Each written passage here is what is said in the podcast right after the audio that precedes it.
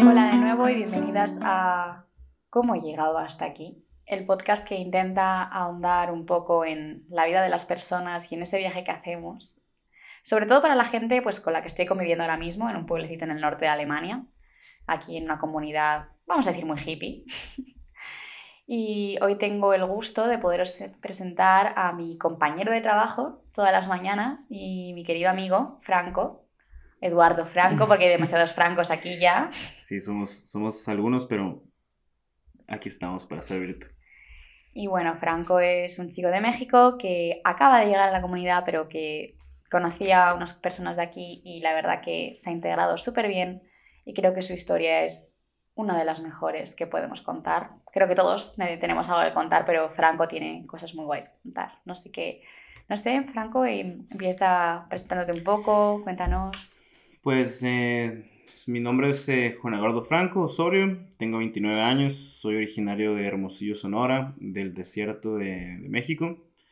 Tengo viajando en Europa desde octubre del año pasado. Eh, me fui a México eh, pues para buscar mejores oportunidades acá. obviamente tenía mucho, mucho, mucho tiempo planeando este viaje, quería conocer por este lado del, del mundo. Eh, mayormente, el mayor tiempo que he, he, estado aquí en Europa ha sido en Italia. He estado por ciudades como Milano, como oh, Roma. Tú parlo eh, italiano. Un poco, la neta. Lo entiendo más, lo entiendo más de lo que lo hablo, pero pues, se trata ahí de, de, perder el miedo a hablarlo. Sí, como el alemán, eso también se entiende, ¿eh? Yo creo que ese sí. No, si no nunca, no pronto lo voy a aprender a.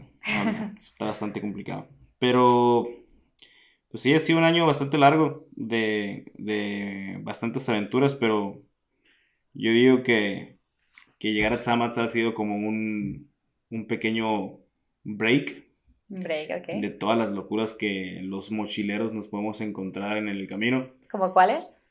Uy, pues yo creo que el hecho del viajar solo, el hecho del viajar solo te abre las puertas a muchas cosas. Pues. O sea, te obliga a conocer gente, eh, te obliga a pues a pues, convivir contigo mismo, se podría decir. Pues siento que muchas personas como que le, tienen mucho miedo a eso, pues. Pero es, es, bastante agradable al final del día. Así que tú empezaste tu viaje solo y lo estás siguiendo solo. Sí, de, de repente te, te, como que empiezas a viajar con otros amigos, tienes la oportunidad de como combinar viajes, por así decirlo, pero al final del día eh, terminas abriéndote camino tú solo. Pues. Está muy bien, la verdad. Y tú estudiaste marketing, ¿no? Así es. Y trabajaste de eso incluso en México. Cuéntanos un poco eso, por favor. Tengo, me gradué hace alrededor de unos 4 o 5 años en la universidad, es Universidad Durango Santander de México, que tenía sede en Hermosillo. Soy, si mal no recuerdo, la primera o segunda generación de mercadotecnia de mi universidad. Es una, es una universidad relativamente nueva en mi, en mi ciudad. Oh, enhorabuena. Eh, me empecé a trabajar en mercadotecnia, si mal no me equivoco, quizás un año antes de graduarme. Eh, me gradué, seguí trabajando más que nada o mayormente eh, en el ramo de la, del marketing político. Eh, estuve trabajando alrededor de unos dos o tres años en mi ciudad y al momento que gana la oposición, por así decirlo, en mi ciudad, pues uno decide yo creo que era el escenario perfecto para empezar el viaje. Claro, porque ya te quedaste, estabas en la oposición, por así decirlo, aunque igual no compartieras las creencias políticas, estabas trabajando. Sí, yo creo que la mayoría de las personas que trabajamos en gobierno en México, pues lo hacemos, o digo, ha de ser muy rara la persona que trabaja y está realmente casado con un partido político. La verdad, no tengo ningún favoritismo político, yo siempre he sido de las personas que donde me ofrezcan trabajo intento desempeñarme lo mejor posible y, y ya sea en el ramo de la política o en, o en cualquier otro tipo de trabajo, uno intenta siempre desempeñarse lo mejor posible. Pues me ha pasado que en Europa he tenido la fortuna de encontrar trabajos en, en, en, las ciudades que he ido, por eso también a mí me da mucho gusto poder decir que soy de las personas que viaja lento, por así decirlo. Claro, porque has trabajado de todo, ¿no? No solo de marketing. Sí, aquí en, en, México y en Europa me ha tocado trabajar eh, desde construcción hasta en servicio cliente o en, en hostelería, restaurantes, cocina, limpieza. O sea, que tú eres de los pocos que puede decir que has pasado por todo. Pues todavía no todo, pero eh, la verdad no, no, no, me molestaría poderlo decir. Pues, eh, ¿Qué te faltaría? Pues no sé, trabajar algo en el mar quizás, o en algún tipo de crucero, bote, o ese tipo de cuestiones que para ser sincero me da un poco de pánico, pero eso es lo que voy, pues cuando estás tú de viajero, eh, viajando lento, pues estás abierto a, para seguir financiándote los viajes a futuro, estás abierto a, cualquier tipo de trabajo. Así que tú te refieres a viajar lento con eh, quedarte en el sitio o así es. explícanos un poco. Por favor. Eh, normalmente es elegir un bien una ciudad donde quieres ir y pasar uno, dos, tres meses o, o lo, que te, lo que la visa te permita en esa ciudad para instalarte en la ciudad, hacer relaciones, conocer gente, porque es muy raro, me ha pasado, pero es muy raro llegar a una ciudad y conseguir un trabajo así, casi, casi instantáneo. Pues. Me pasó una vez en Croacia, eh, pero no se ha vuelto a repetir tan fácilmente. Pues. O sea, llegar, conocer, acomodarte la ciudad, a conocer, acomodarte la cultura e intentar o enfrentarte al idioma nativo del, del país. Porque uno pensará, y sí, que el inglés te abre, te abre mucho las puertas, pero hay muchos países en el que no es así. Pues en Croacia me tocó eh, enfrentarme con el croata, eh, que me decían que normalmente, como en toda Europa, ¿no? Que puedes hablar inglés, pero no es aquí como en Alemania, pues aquí en Alemania quizás puedes ir por la calle y encontrarte a alguien y, y entablar una conversación en inglés, pero en Croacia no es tan común. O sea, en Croacia, inclusive las personas como que no hablas croata, también como mucho en, en Italia, pues no hablas italiano, no, no, no, no, como que no se arriesgan a tener una conversación contigo. Sí, pero por ejemplo el italiano se puede asimilar mucho más al castellano o al español que al croata probablemente, ¿no? Sí, totalmente. De hecho, en Italia yo creo que si hablas español eh, se sobreentiende, o sea, puedes llevar a, tener una, alguna relación laboral o, o inclusive hasta amistad. No, no, hay tanta barrera, no hay tanta barrera en el idioma, pues quizás como fuera el francés o como fuera pues, todos los demás idiomas que podemos encontrar aquí en Europa, pues el alemán eh, y todas sus ramificaciones extraordinarias. Eso me lo creo, por supuesto. Y entonces, yo quiero entender un poco mejor el, cómo empezó tu viaje y cómo llegaste hasta aquí y por qué empezaste. Aquí en Samats. Eh, no, no, desde antes, desde, ah, desde, que sales de México. Ah, yo creo que eh, desde chico, desde muy chico, yo, tenía como que cierta fijación con Italia en específico. Eh, mi plan desde quizás unos tres años atrás había sido como que, ah, me quiero, quiero vender todas mis cosas aquí en México, quiero financiarme mi viaje y llegarme a instalar a Italia. Pero al momento de llegar a Italia, eh, sí, sí me gustó las ciudades que llegué a conocer al inicio pero te enfrentas con el problema de que hay reglas en este mundo. No puedes andar trotando por el mundo a tus anchas. Tienes que, que, ojalá, la verdad que sí. Pero eh, al momento que mm, se cumple mi tiempo de visaje, eh, decido no arriesgarme a pasarme del, del tiempo que tengo permitido. Eh, y decido pues conocer un poco más de ciudades antes de instalarme en alguna en particular eh, después de estar en Milán casi dos meses y medio quizás, me voy a Budapest unos 15 días y después de estar en Budapest, muy bonita ciudad por cierto, pero una locura, eh, me voy a, a, hacer un par de voluntariados a Zagreb, la capital de Croacia. ¿Qué voluntariados hiciste? Estuve en Croacia de inicio en un hostal eh, que se llama Viro Hostel, muy bonito, muy bonito lugar, muy bonita gente en, el, en, la, en, la, gerencia, en la operación. Y en Croacia justamente fue en la única ciudad que al cuarto día que había llegado a la ciudad conseguí un trabajo en un restaurante mexicano en Croacia.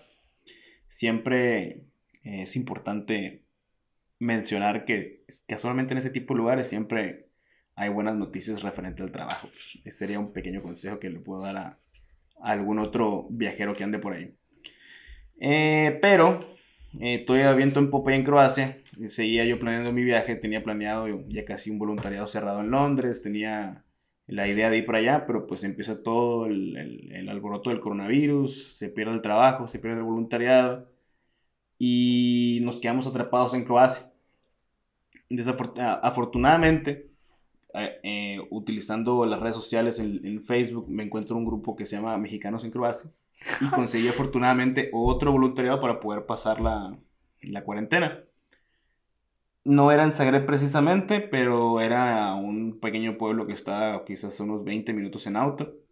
Y ahí me tocó estar dos meses y medio en lo que se relajaba un poco la situación del coronavirus. Que para ser sincero, y a lo que yo he visto en las noticias, creo que a mí me tocó vivirlo, o sea, aleja, o sea alejado de la sociedad, pero bastante tranquilo lo que yo pude ver en la situación que hubo en España, en la situación que hubo en, en, en, Italia.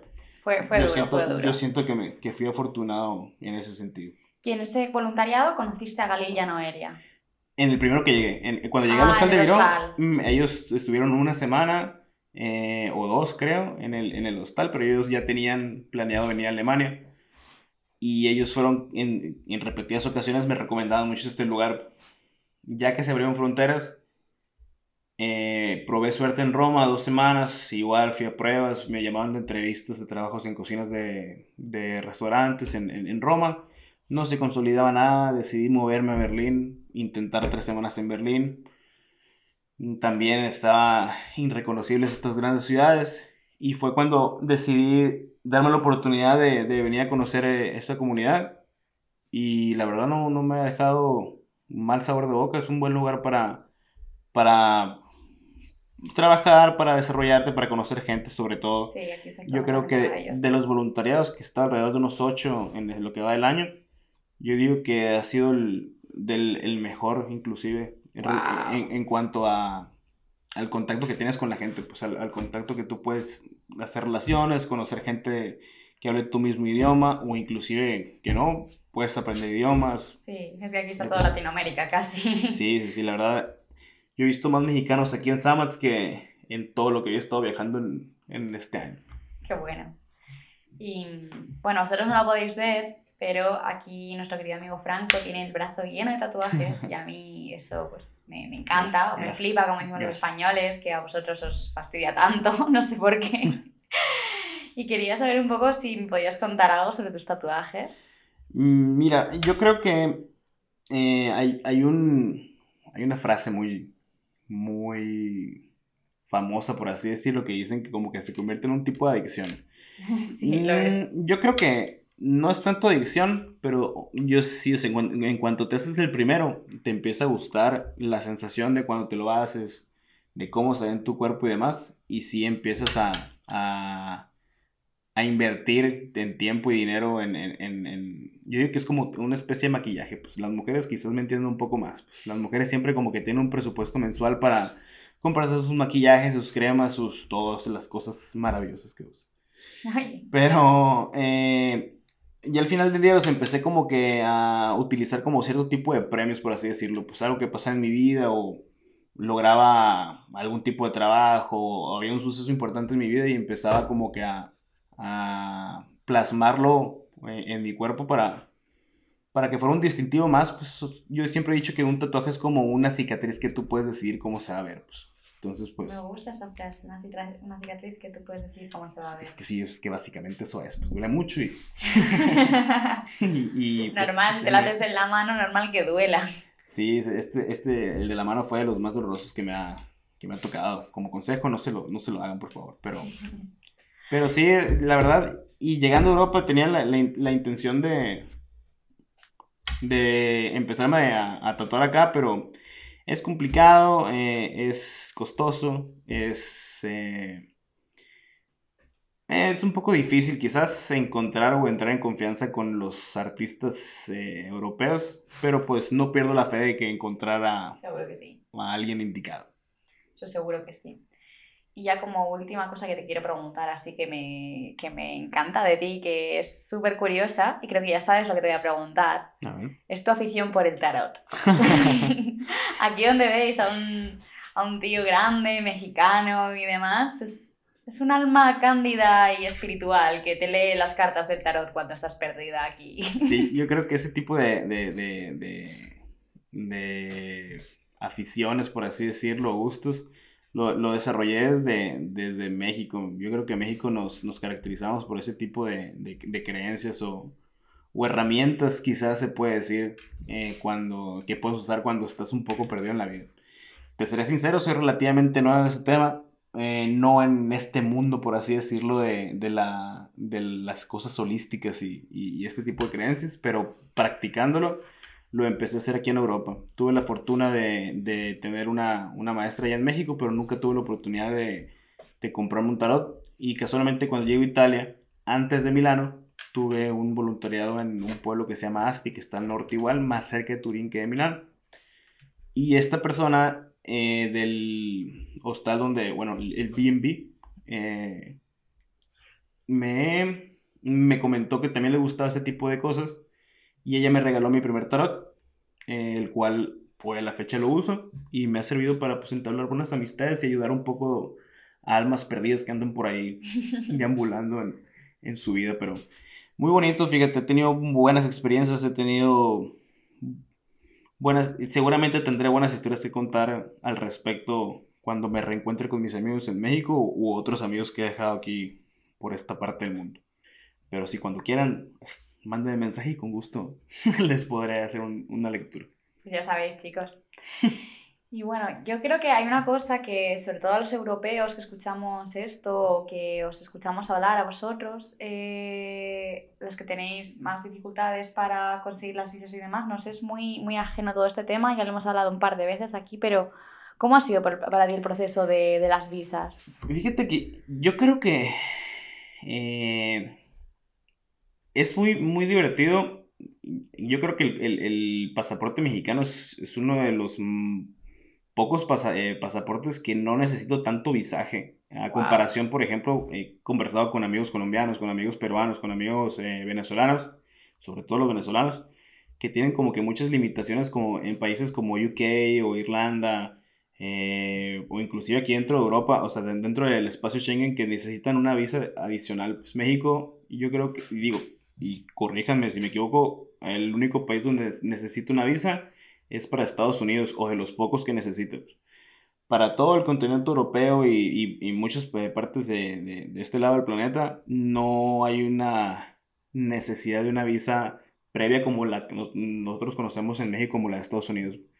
Llegamos al país, si cumple los requisitos de migración como turista es bastante sencillo, eh, eh, es el seguro de médico, un estado de cuenta, eh, reservaciones de los, eh, de los hostales, hoteles donde te vas a llevar, un itinerario de viaje, o sea, no es mayor complicación, simplemente yo creo que el truco es en respetar obviamente las leyes que hay en cada país referente a migración, o sea, hay, normalmente 90 días que puedes estar en territorio Schengen y después tienes que estar 90 días afuera.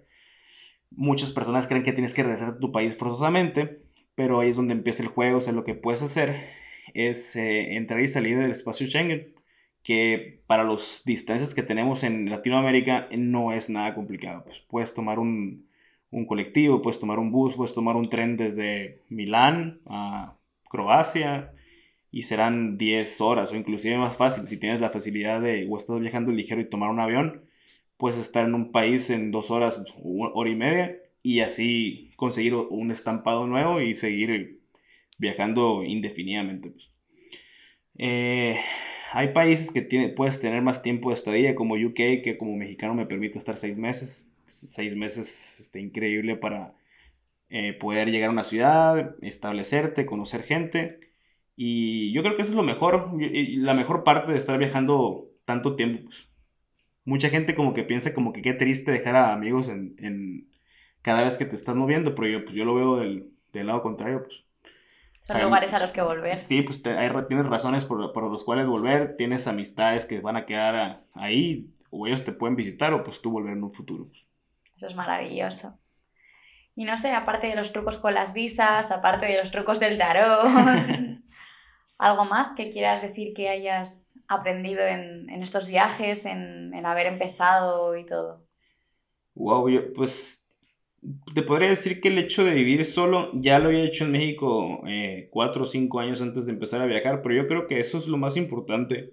Dejas de preocuparte quizás por cosas, no quiero decir tontas, pero no sé, pues el hecho de estar enfocado en tener el mejor auto, el tener el mejor empleo, el reloj del millón de euros, el no sé, pues ese tipo de, bobadas, pues el último iPhone, mm, no sé, o sea, sí es importante tú darte tus gustos, pero al final del día, cuando ya no estés aquí, no, no te vas a sacar con nada de eso, pues. Pero pues cuando estés viejo, cuando ya estés tú en tu, en tu tiempo de retiro, yo creo que pues es mejor quedarte con un millón de experiencias que con un millón de euros en la billetera, pues, la verdad. Me gusta eso. Me gusta mucho eso, la verdad. Pues yo creo que ya vamos un poquito por encima de los 20 minutos. Dios mío, qué rápido, qué rápido. Lo siento. No, no, no, es maravilloso. Yo por mi parte creo que ha estado fenomenal. Espero que a, a la gente que los esté escuchando que, que le haya gustado también. Ya sabéis que podéis dejar un comentario en Instagram y siempre podéis comentar en la foto de, de la ilustración que vamos a poner de Franco. Añadiré también una foto de sus tatuajes porque creo que son maravillosos y que necesitan ser compartidos. Esperemos que sean más y muchas gracias. Y también he de decir que si alguien necesita cualquier cosa de marketing, aquí tenemos al mayor experto de marketing que... Muchas gracias, muchas gracias. y que puede, pondré su Instagram también adjuntado en la, en la publicación para que le podáis contactar si queréis montar una campaña o algo así. Nosotros estamos trabajando juntos ahora mismo para promocionar Sí. la, la shop online de aquí de los productos orgánicos de Samat. Estamos aprendiendo cómo se dice orgánico en alemán. Sí, es bastante complicado, pero insisto, se sigue aprendiendo día a día. Exacto, y, y ante todos estos retos él sigue sorprendiéndome con todo lo que sabe de marketing, así que, así que hago un poquito de publicidad de ti para, para que te contraten. Síganme en, en la red social que uso más, eduardofranco.mx, la verdad. Eh, ¿Cuál es esa red social? eh, Instagram. Ah, vale. en, en Instagram también me pueden encontrar en Twitter así. eh, cualquier eh, cosa que les pueda echar la mano, ya sea de trabajo o inclusive si tienen ganas de, de empezar un viaje, si tienen el típico miedo que es muy grande, porque dejar casa muchas veces es complicado. Eh, también manden mensajito. También estamos en Worldpackers, que me ha- afortunadamente me han llegado muchas preguntas. Como ya cuando la gente ve que tienes varios viajes, pues te agarran de, de como del, del tarotista de Worldpacker. Y siempre es bonito poder echarle la mano a alguien, pues alentarlo de que no, pues, anímate, no es tan complicado, eh, ah, lánzate, ya verás cómo te solucionan las cosas y- allá donde te, te animes a ir. Y pues así es la cosa, uno nunca se arrepiente de ser valiente, dicen por ahí. pues, y al final Exacto. está Y increíble. ya sabéis también, de todas formas, podéis dejar cualquier pregunta en el Instagram, en los comentarios, escribirnos a nosotros también a la cuenta, etc. Muchas gracias por todo y espero, bueno, te veo el lunes para trabajar otra vez, ¿no? Perfecto, es que estamos en contacto y gracias por la invitación. Gracias a ti por estar.